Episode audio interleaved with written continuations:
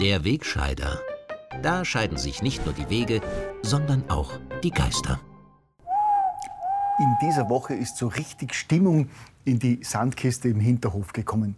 Die kleinen Fratzen haben ihre roten, blauen, grauen, türkisen und pinken Plastikschaufel durch die Gegend geworfen, dass es nur so eine Freude war. Und in Vorbereitung auf die nächsten drei Monate sind auch schon die ersten Dreckpatzen geworfen worden. Wenn Ihnen diese Beschreibung des Hohen Hauses zu despektierlich erscheint, mögen Sie mir das bitte nachsehen. Aber mir ist keine bessere eingefallen, um die derzeitigen Zustände im Parlament zu beschreiben. Vornehmlich linke Journalisten in den Mainstream-Medien jubilieren über diese Zustände und huldigen dem freien Spiel der Kräfte, das den Parlamentarismus in diesen Tagen neu beleben würde. Besonnenere Kollegen schreiben etwa im Kurier und in den Salzburger Nachrichten von einem Tohu Wabohu im Hohen Haus und von populistischen Fehlentscheidungen, die uns alle wieder viel Geld kosten werden. Fakt ist, dass diverse Parteien das durch ihren Sturz der Regierung ausgelöste freie Spiel der Kräfte nutzen, um da und dort ihre Interessen durchzusetzen. Dass sie das tun, ist grundsätzlich noch nichts Schlechtes. Auch, dass sich dafür zurzeit die verschiedensten Allianzen bilden, kann man schnell betrachtet als ein schönes Zeichen für einen lebendigen Parlamentarismus deuten. Weniger schön ist es, wenn solche Allianzen im Eigeninteresse der Parteien missbraucht werden, um wie schon vor früheren Wahlen, teure Wahlzuckerl zu verteilen, nur weil man sich dadurch noch ein paar Stimmen aus der Stammklientel erhofft. Und auffallend ist vor allem auch, dass die Strippenzieher dieser Allianzen, nicht zuletzt die beiden Linksparteien Liste Jetzt und SPÖ, dabei seit Wochen auf die Appelle und Wünsche des Bundespräsidenten pfeifen und von Antrag zu Antrag genau das Gegenteil beschließen.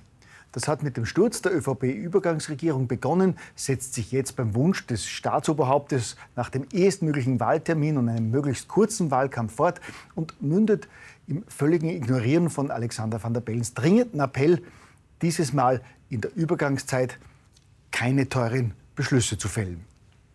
Ja gut, was kümmern Joy Pamela das trotzige Peterle und den lieben Norbert eindringliche Appelle des Bundespräsidenten, wenn es darum geht, mit einem Schaufelwurf dem Basti eins auszuwischen und gleichzeitig dämliche Fehlentscheidungen zum eigenen Vorteil zu treffen. Der Antragsrausch war diese Woche so heftig, dass Sandkistenaufpasser Wolfgang Sobotka schon fast den Überblick verloren hat. Neben einigen durchaus sinnvollen Ansinnen wie dem Glyphosatverbot waren es aber auch genau jene populistischen Schnellschussanträge, vor denen der Bundespräsident so eindringlich gewarnt hatte, wie etwa ein bezahlter Urlaub für freiwillige Helfer oder der wunderbare Papamonat, den der über ein Urlaubsvideo gestolperte Ex-Vizekanzler HC Strache so forciert und gleich selber in Anspruch genommen hatte.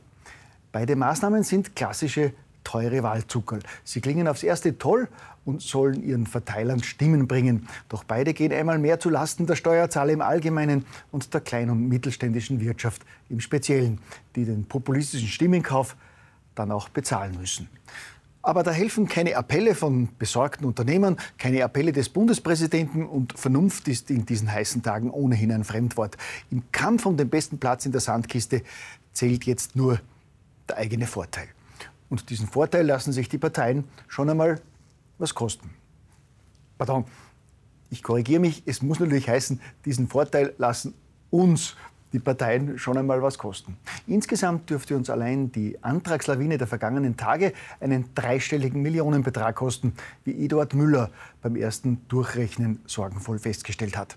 Und das hat Herr Müller, er ist übrigens Finanzminister in der neuen Übergangsregierung, ziemlich nachdenklich gestimmt. All das, was jetzt einmal als äh, Entschließungsanträge, als äh, Fristsetzungsanträgen äh, auf dem Tisch liegt, wird sich sicher um die oder über 100 Millionen Euro bewegen. Gut, 100 Millionen Euro sind ja jetzt auch nicht so viel. Das sind für die älteren Kopfrechner unter uns läppische 1,4 Milliarden Schilling. Das müssen uns die Positionskämpfe der kleinen Fratzen in der Sandkiste doch einfach wert sein.